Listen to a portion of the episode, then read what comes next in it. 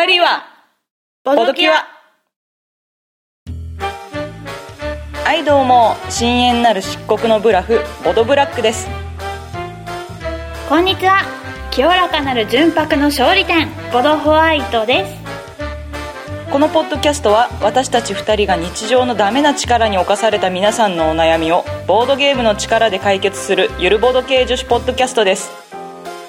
ダメな力のしもべたちよとっととおうちに帰りな。さい。はいどうも。改めましてボドブラックです。改めましてボドホワイトです。はい、我々こんな感じでね。ゆるーくふわーっと毎度毎度ボードゲームの話とかボードゲーム以外の話とかしていきたいと思っています。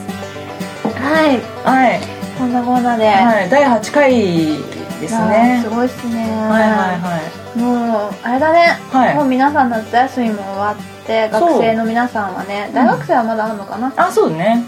うん、そろそろ現実の世界にうん、うん引き、戻されてる感じですがそうですね。その夏休みのネタにかぶせ、前回、はい。我々が、はい。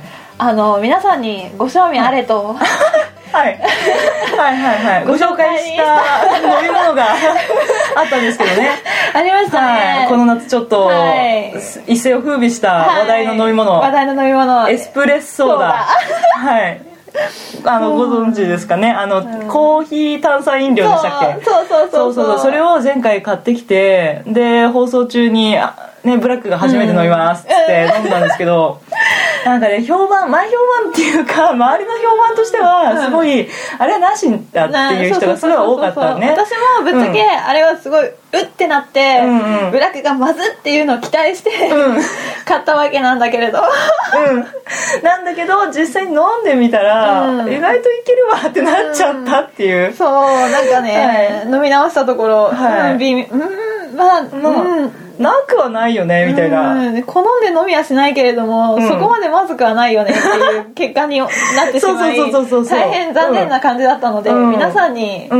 のね、うん、どうかちょっとねご意見くださいみたいなね。そうそうそう教えてくださいってね、言ったところあの心優しいうん。方が感想をくれて、はい。中には、はい。あのなんかね、なんだっけな？6本ぐらい冷蔵庫に入ってるみたいそう。そうもうねリプライでねツイッターのリプライで「騙された!」っていうのが来てね「すいません」みたいな。な本当にごめんなさい。でも見た瞬間笑っちゃって騙されてる人いる。ごめんしかもその人が、そのいっぱい買ってたらしくて 冷蔵庫にまだ56本ありますみたいなことを言ってて。なんかねミルク入れて試してみるとかいろいろ言ってた、それは難しいでも中にその中にも一回飲んでたけど、うもどき屋の人が言ってたからって言って、もう一回買い直して飲んでくれた人もいたみたいで、はいはいはい。そうだね。ううんんうん その結果皆さんのはい。集計したんですね。そうさっきうんうん。したんだけれども、これがねこれまたね放送前回の放送と一緒で微妙な感じですね、うん。結果を言いますと、はい。ありがありとなしが同数でした。うん。うん。でさらに微妙がその倍以上の票入りましたね。もう圧倒的に微妙。圧倒的に微妙。あのこの夏一世を風靡したエスプレッソーダの結論は微妙,、微妙 すごかった。すごい勢いでみんな本当に微妙としか言ってない。かあのなくはないけどありではないみたいなね。もう飲めなくはないけども、次は買わない、そうそうそうそう。みんな本当にそうだったね。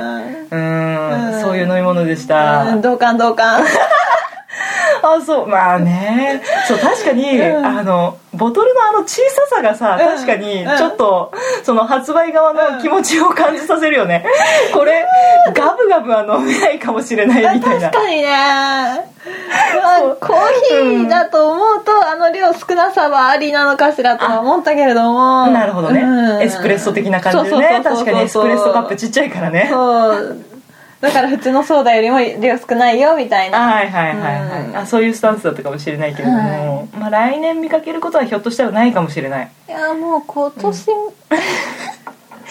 そうそうそう貴重品だから皆さん今今はまだスーパーに売ってると思いますけど、ん。来年になったら多分見かけられないと思うんで、そうだね。ぜひともね今のうちにね、うん。あの、うん。まだ飲んでないって思ってる人はぜひまた第2第3の騙されたが出ますよ。まあでもねそういうなんか人生は酸いも甘いもじゃないですか。ね。ね。好奇心が強いのはね、うん。こういろいろチャレンジするの楽しいと思う人生が、うん。そうだよそうだよ、それが良かったにしろ、悪かったにしろ、うん。そこで感動を得たことにより、うん。こう豊かなものが、うん。ね芽生えると思うし、ね。そうだよ。人生豊かになりますよ。そうそうそう苦味も味です。本当まさしく。はいぜひうん。あのまだ騙されてない方ははい。ご賞味ください。はい。はい。そんな夏休みでしたね。夏休みでしたね。はい。夏休みそういえばあれだよ。はい。あのちょっとあれだよ。結構前からさ、はい。ルロケンの実写化ってさ、はい。ネットで話題になっててさ、はい。もう実写化マジもうやめてよみたいな 感じで思ってたわけなんだが。はいはいはいはい。ありましたね。はい。見にはい。行かれたんですよね。はいはいはい。どうなんでしょうか、あのーブラック実は最近あのールロケンの映画を見てきたんですけど、はい。そうそうそう。さっきちらっとね、うん。ホワイトさんと喋ってたんですけど、いやよかったっすよ。あれさ、あのえルロケンってさ、うん。漫画は読んだことは、うん読んだ読んだあ読んでた。あ多分リアルタイムで読んでた。はい。あれって映画って内容はあのね凝縮されてるね。あのー最初の、うん。あのーめぐみとかいたじゃん、うん。あのーアヘンとかを作ってるさ、うんうん話とかあとなんだろう神谷道場を買い上げちゃうようん。みたいな話とか、あなんだろうあそこら辺のそのえ江戸でやってる話をもうぐちゃっとまとめちゃった感じだね。そうなんだ。そうそうそうそう。なんか全く別の話なのか。ああ違う、あー。うん、あのエピソードは全部こう入ってる感じ。へえ、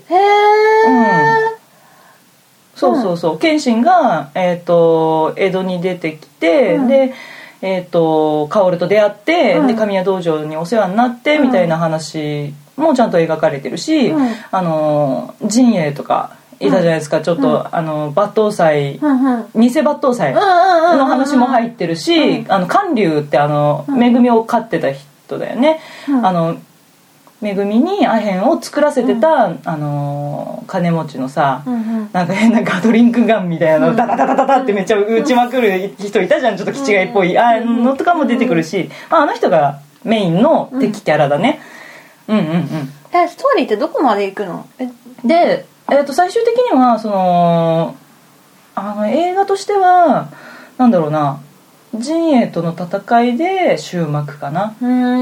で最終的にはあの原作、まあ、皆さん大体原作読まれてると思うんでうん。あれですけどあの薫を助けてうん。みたいな話なんですけど、ううん。んうんうん。だからあの原作読んでるからつまんないってこともない。あの再構成されてるから。うん。うん。えーうん。謙信ってさ、は結構独特な喋りをしてたし独特なキャラだったと思うんだけどさ、結構漫画だと絵が崩れちゃったりすることもあったと思うんだけどさ、おろーみたいなやつね。はいはい。あれはどうなってるのあよかったよ。え全然よかったと思うよ。すあの佐藤健君が、うんうんうんすげえ頑張ってたと思うし、ん。相当再現できてると思う。マジで？だから謙信ファンでも全然いいと思うよ。へえいいと思いました。はい私謙信すごい好きだったんですけどうん、うん。で正直私どっちかっていうとアニメの時の謙信の声があんまりこう、しっくりこないなと思ってたから、うん。映画見てむしろなんか納得感があったっていうか、へー。あ謙信っぽいなって思思ったかな。まあ個人のね、うん。によりますけど。あれはそうだけど。うんも、うんうん。なるほどね。であのアクションがねすごいよくって、うん。あの盾っていうかその戦闘シーンとかあるじゃないですか、うん。あの時あの漫画だから余計さ結構さ、うん。ありえない動きとかしてたじゃん。すっごい斜めに走ってったりとか すげえ水平にこう走ってったりとかってあるじゃん。あれはねだいぶね再現してたと思うんだよね。多分多少 CG とかワイヤーとか使ってるんだと思うんだけどううん。んうんうんうん。よかったよ。むしろ動画で見れてよかったと思うぐらいアクションがすごい良かった。へえ、いやーなるほどね。うんそうなんかさ実写って聞くと、結構、うん。あのダメなイメージしかなくて2番目とかはまだ良かったけどああそうだよね。ねあの、ドラゴンボール的な。あ見てない。あの「ドラゴンボール」って実写になったんだっけ？あそうそうハリウッドの方で。あハリウッドの方か。とかその、はい。そうなんだよね。大体実写にしないでほしいみたいなのばっかりで。うんそう実写にするぐらいだったらアニメでやってよって思ってたんだが。ああなるほどね。ね。いやよかったと思いますよ。なるほどね。はいはいはい。はあ、そうそうそう。非常にね人によって感想違うなっていう印象もあった、やっぱり、そのやっぱその俳優さんの持ってるビジュアルと、うん、漫画の時のビジュアルうがん。一致はしないじゃないですか、どうしたって結構。で特に結構シュッとしたビジュアルが多いじゃないですか、うん。漫画の方だと、うん。俳優さんはそこまででもなかったりとかうん。っていうのはあるから、あるんですけど原作がすごい昔じゃないですか、うん。そこまでこっちも見る側も情熱があの落ち着いてるから。ああ当時だったらすごい斎藤はじめめちゃめちゃ好きだったから、うん当時見てたらこの斎藤はじめはないって思ったかもしれないけどね。今だったら全然落ち着いて見れるっていうか、あまあそういうのもありかなみたいな。うん。うん。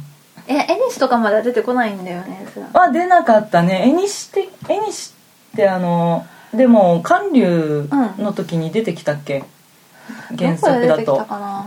話覚えてないんだけど。うん。うん。ちょっとねその原作のキャラがこう合成されてるっていうかこのキャラとこのキャラを合致させて出てくるみたいな感じ？だから神谷道場を買い上げる時確か昼間っていうなんか金持ちの人が出てきてたりしてたと思うんだけどそれが韓流をが兼ねてたりとかうん。そういう感じ。役割を兼ねてうん。本当に凝縮させてる感じだったね。うんうんうんなるほど、うん。あれだまだ見てなくてルロケンが気になってらっしゃる方は、うん。はい。結構あの気軽に見に行ったらいいと思いますよ。そんなああ失敗だろうなってわざわざね、ん。がっかりしながら見に行くよりはなんか新しいもの見られるかなぐらいの気持ちで行ってもいいんじゃないかなと思いますね。なるほどですね、は映画映画まだまだあれだよね。秋うん。もう始まるよね、あそうだね。私あのプロメテウスだったかな、うん。私基本邦画ってあんまり見なくて、あそうなの。洋画ばっかり見てるんだけど、今気になってるのが、うん。そのプロメテウスだったかな、プロメテウスであってたかどうかは微妙だからもし間違ってたら訂正するんですけれども、あの宇宙にうん。行って、うん。そこでなんかこほうほううん。うん。うん。よあしこんな感じか？な今うろ覚え的な感じで喋ってるよ。ううん。えっ、と宇宙に行きそこで何かこう他に生命体が知的生命体がいたんじゃないかみたいなのの調査をするんだけれどもほこう。ううん。本当にやばいのが出てきて地球に連れて帰ってはいけないみたいなう。んもうどうなの？みたいうんうんうんうん。な私的にはすごいワクワクするんだけれどそうなんだ。そういうの好きなんですか？ホワイトさん。あのエイリアン的なね。はいはいはいそう、うん。だって私たち自分たちが帰ったら地球が滅ぶかもしれない、ここで食い止めなきゃいけないみたいな、はいはいはいはい。ちょっとかっこいい。はあはいはいはいちょっとあるじゃん？地球を救おうぜ的なことですね。そうそうそう。でも多分あの人はさやっぱり弱いところがあるからさ残してきた家族とかいるわけでさ、はいはい。でも絶対帰りたいんだみたいなところもあって、うんうん。きっといろいろ葛藤とかもあり、うん。で最終的にどうなるのかなみたいなのはいはい。ですごく気になってる、あいいね。うん。ああそれはブラック的にも相当見たいわ。うん。いいですね。みたいですね。これもう始まってんのかな、始まってると思う。ああそうだね。うん。多分公開する頃には始まってる感じかな。公開公開公開。映画自体もう始まあすでに始まっている？始まあ始まっているよ。あ本当。始まっているんじゃない？これ今あのあそうだね。9月1日の予定がここ今検索で出てきたんでやるね。やってるね。ね。ねおお 3D デジタル 3D いいじゃないです行きたか。いや行きたいな うんいいですね。うん。うん。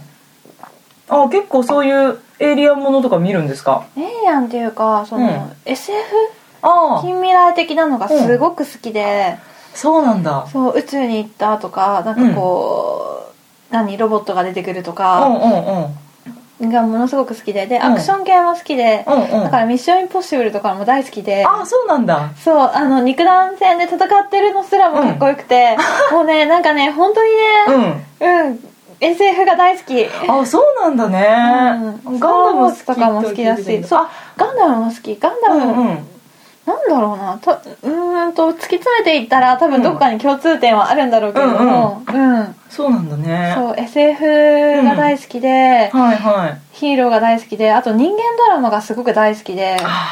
あれね SF と人間ドラマがセットになってるのありますね。みんな大抵そうですけど。はい大好きなんです。はいはい。壮大だしね。壮大だしね。そうそう。そう今まで見た映画そうだなそううん、うん、マイベスト SF とかあるんですか？マイベスト SF はいあ止まっちゃった。すいません。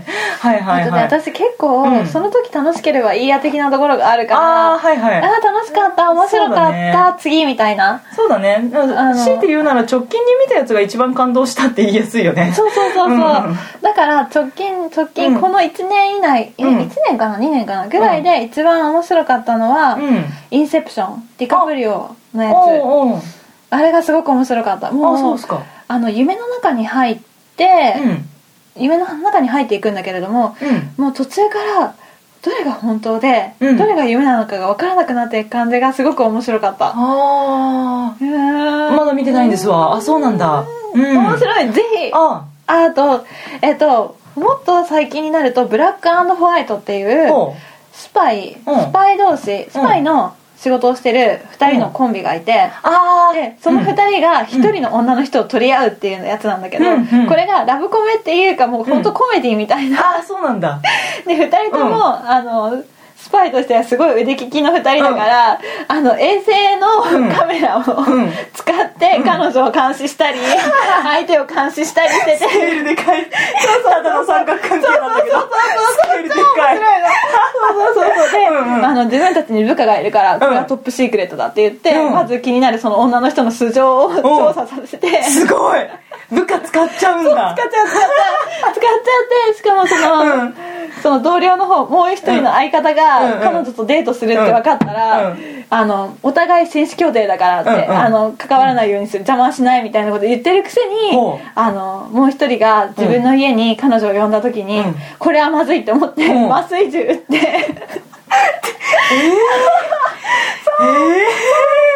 彼女が部屋に戻ってきた時には、人麻酔銃撃たれてるから もう爆睡してるみたいな。その男が ライバルのね。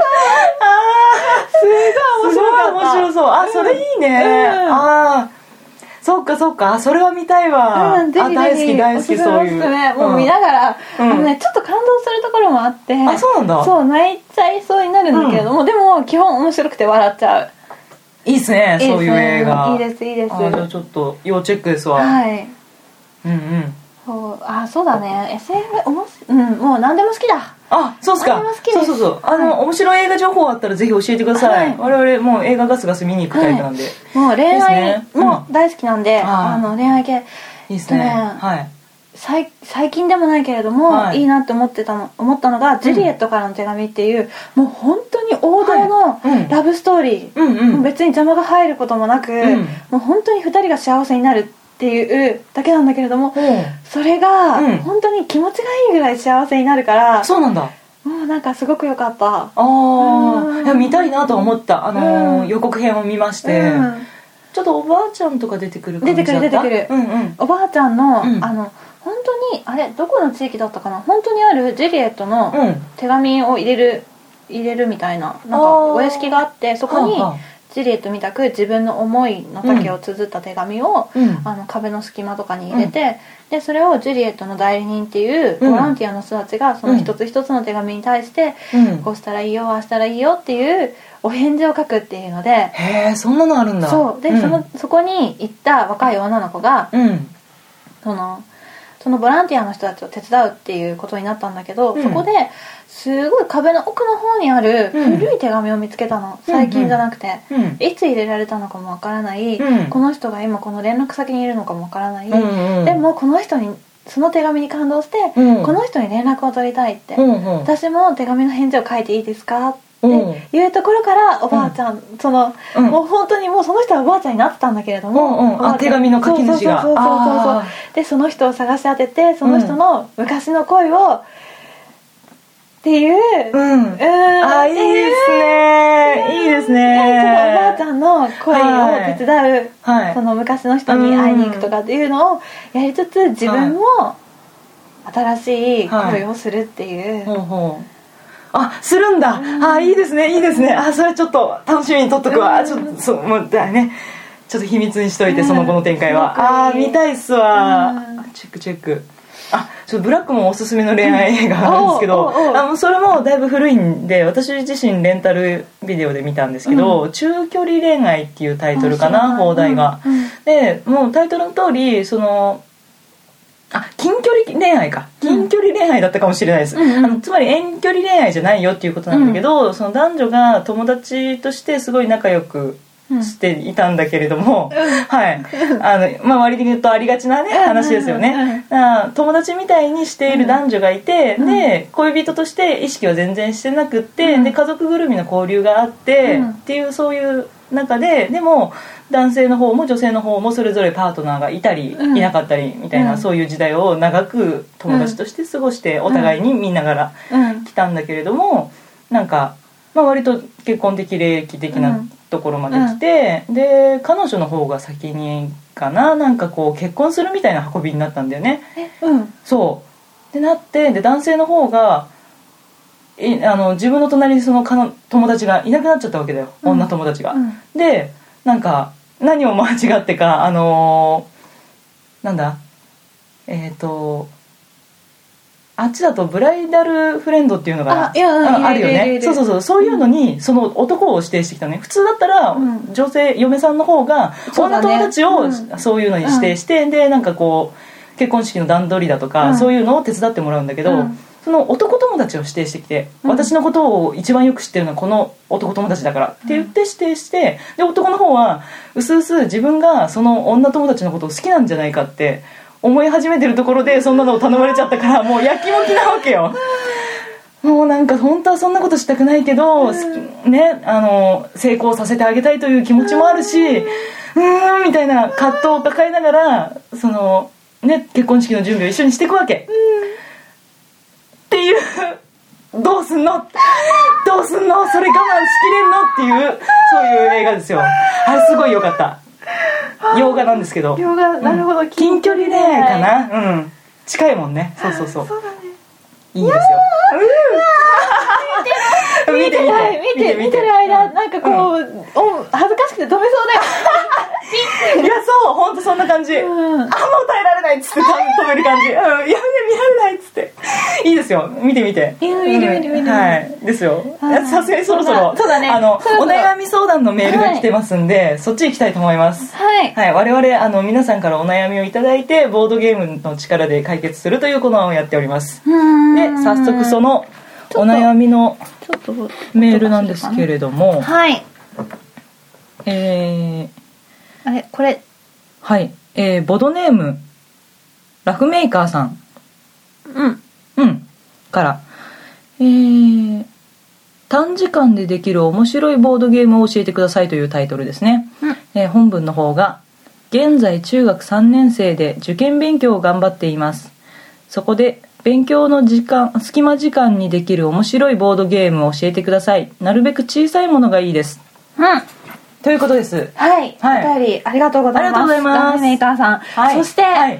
私ははい。中学3年生がはい。これを聞いてるという事実に、はい。驚愕しています。こんなあそうですよね。そうそうそうそう。酔っ払いのボードそうそうそう。そうですね。今日もいい感じに飲んでるわけですけれども。はい。チューハイ3巻目3本目いってますそうですね。そうですね。だいぶ3本目も空い空きつつあるところなんですけれども。はい、中学3年生か。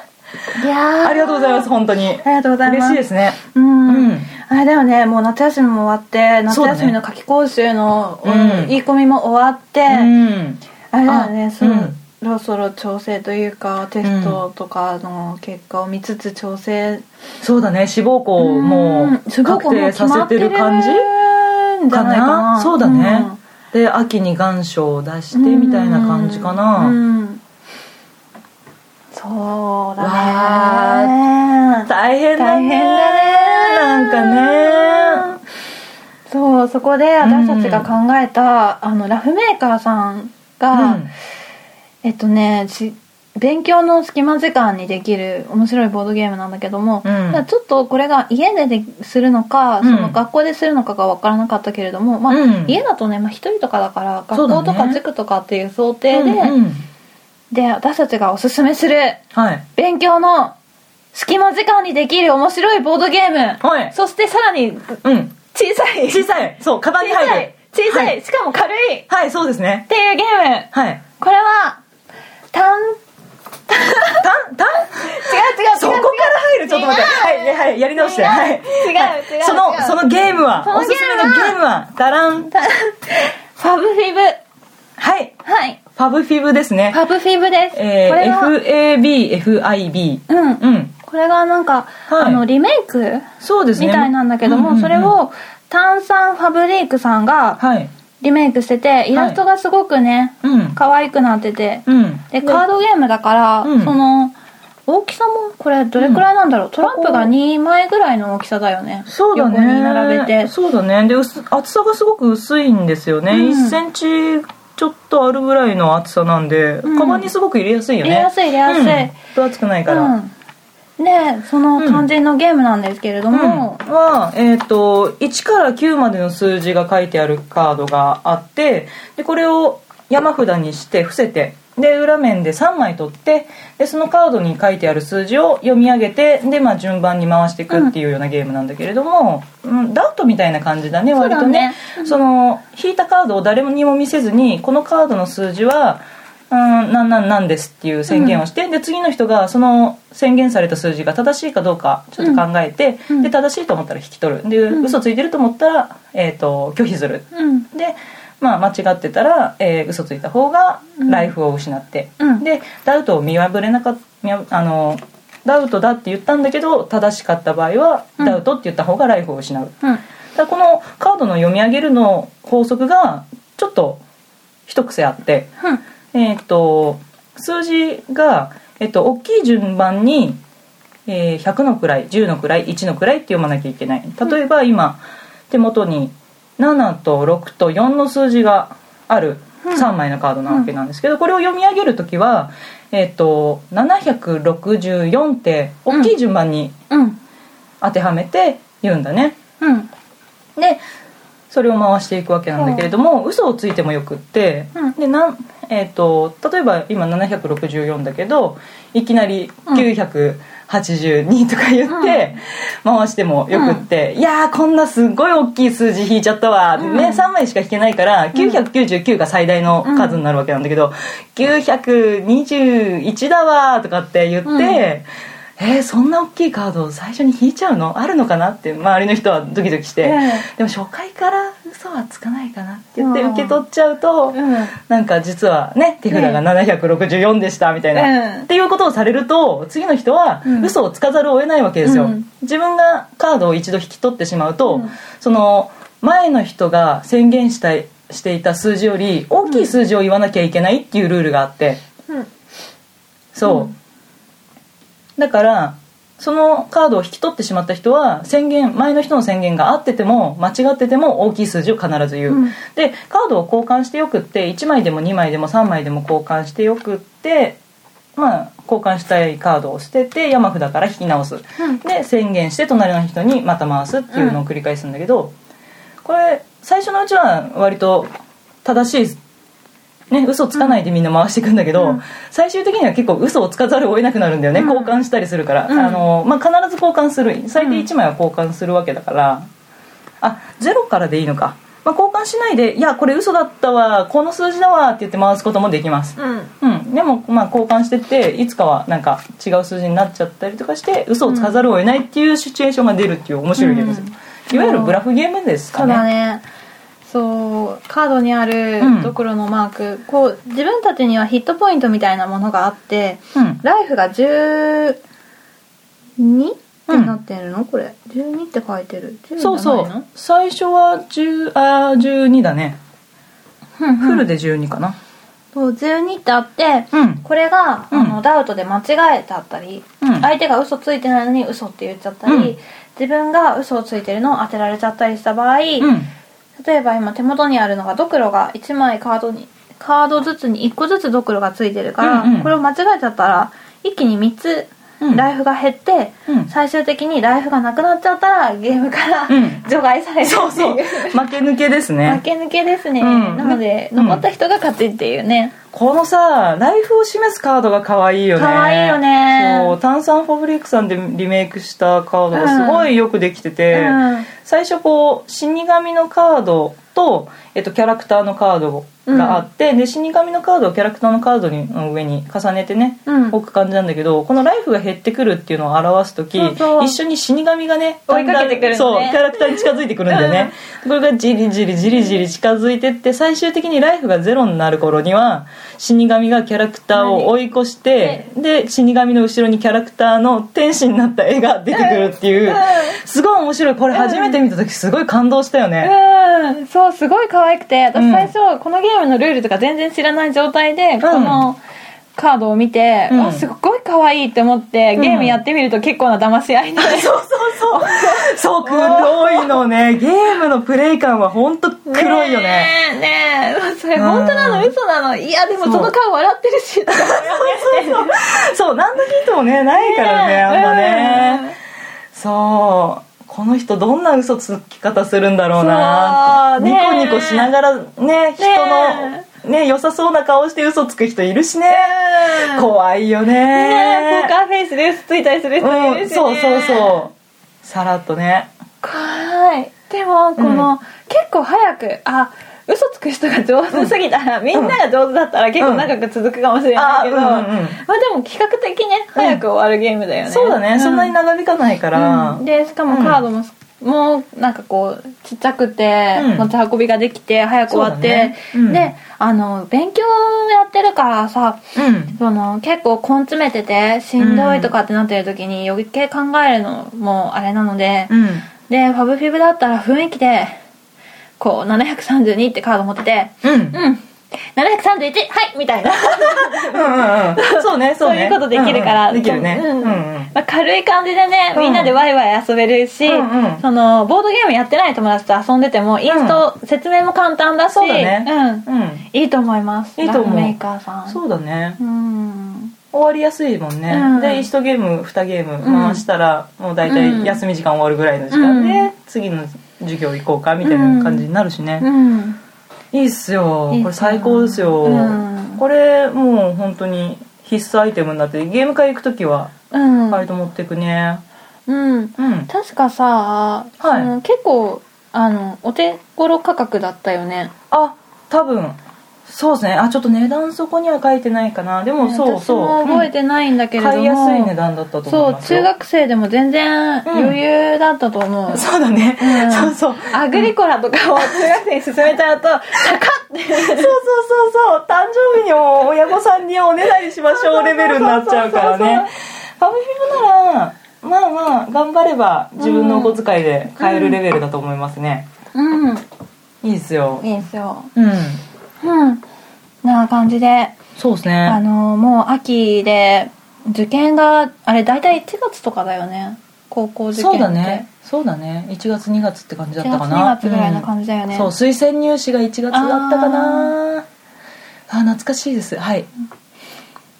そんな感じなので、うん。その勉強ばっかりやっててもねやっぱりストレスがたまるよね、遊びたいって思うしさ。集中力持たないよ。ううんんだからその勉強をほやりつつでも程よくこのファブフィブを使い、うん。ねみんなでワイワイ遊んで、うん。緊張をほぐし気分転換いいリフレッシュができたらあいいですね。いいなと思います、これさあのーすいませんあの司会するんですけど、はいあの初心者語りみたいなのないです？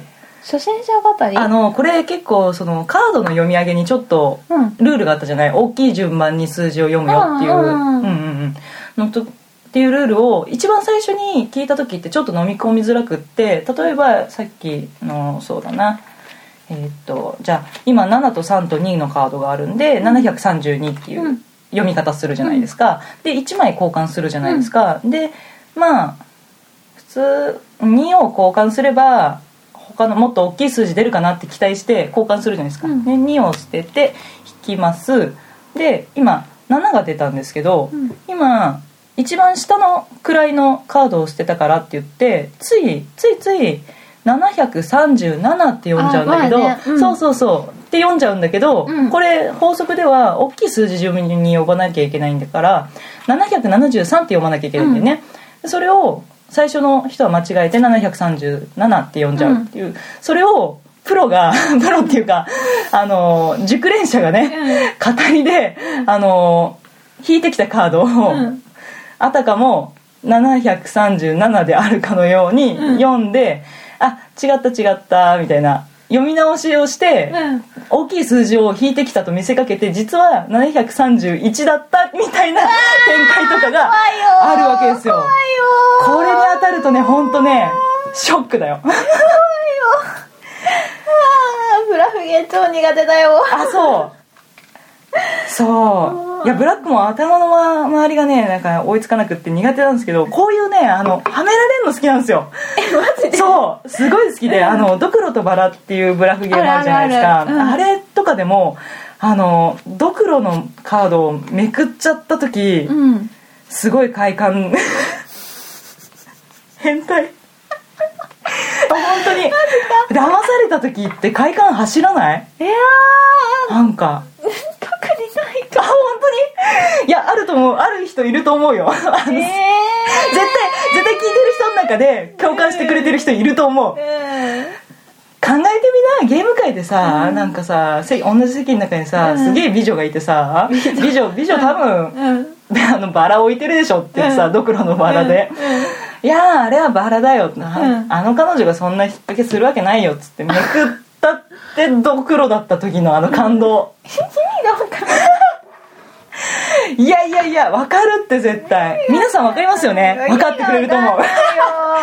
そういうのある。あのねブラフゲーすごい面白いんで、ね、パブビムでちょっとそういうね感動を味わえたらぜひとも他のブラフゲーにね手を伸ばしてほしいなと思う限りですよ、うん、うん。そうね。私的にはラフメーカーさんはまっすぐ育ってます まっすぐ全然まっすぐ今のだって全然まっすぐですから。そんなわけですよ。メーカーさん、まあ受験も頑張りつつ、はい。ボードゲーム人生も頑張りつつ、はい。ね、高校行ったらそんな同じ趣味の人もねね。できるかもしれないし、うん。ぜひぜひこれからに期待しておりますよ、はい。立派なボードゲーマーに育ってください、はい。ぜひ。はい。そんな感じで。は今回ね一応、はい。一旦の解決ということで。い。はいはい。今後もご連絡いただけると嬉しいです、はい。次回もこんな感じでね皆さんのお悩みをボードゲームの力で解決していきたいと思っております、はい。そう最近ねあの、はいかなりお便りもらえてきててね。そうですね。ちょっと全部を読むことはできなくなりつつあるので。そうですね。ちょっとあれなんだけれども、はい。ただそれでも随時お便りは募集しております、そうそうです、はい。これからもぜひ送ってください、えーお悩み愚痴、はい。のろけ何でも。何でもいいです、はい、何でもいいです。ボードゲーム関係なくてもいいです。あのー普通にお悩みじゃなくて私たちへの質問も受け付けているので、うんうん、はい。それでもいいですね、はい。際どい質問はスルーするかもしれないですね、はい。はいはいはい。まあそういうこともあるかもしれないはい、私たちボドキアとして、はい、お答えしていきますので。で、えっと肝心な宛先なんですけれども、はい。こちらツイッターアカウントから、うん。こちらがえっ、とアットマーク BOARD アンダーバー CURE ボードキュア。こちらにリプライでもあのフォロー返しもしているので、はい。あのフォロー返しされてる方は、えっと DM でもどちらでも構いません、とフォロー返しちょっと遅れ気味ですけども最近。すいません。あの頑張ってやっていくんで。はいはい。ぜひぜで、ひえっと、ホームページの方にもね、えっと、ボドキャへのお便りはこちらみたいなはい。のがあるので、はい。そちらに送りいただきたいのですがこちらがえっと http コロンスラッシュスラッシュ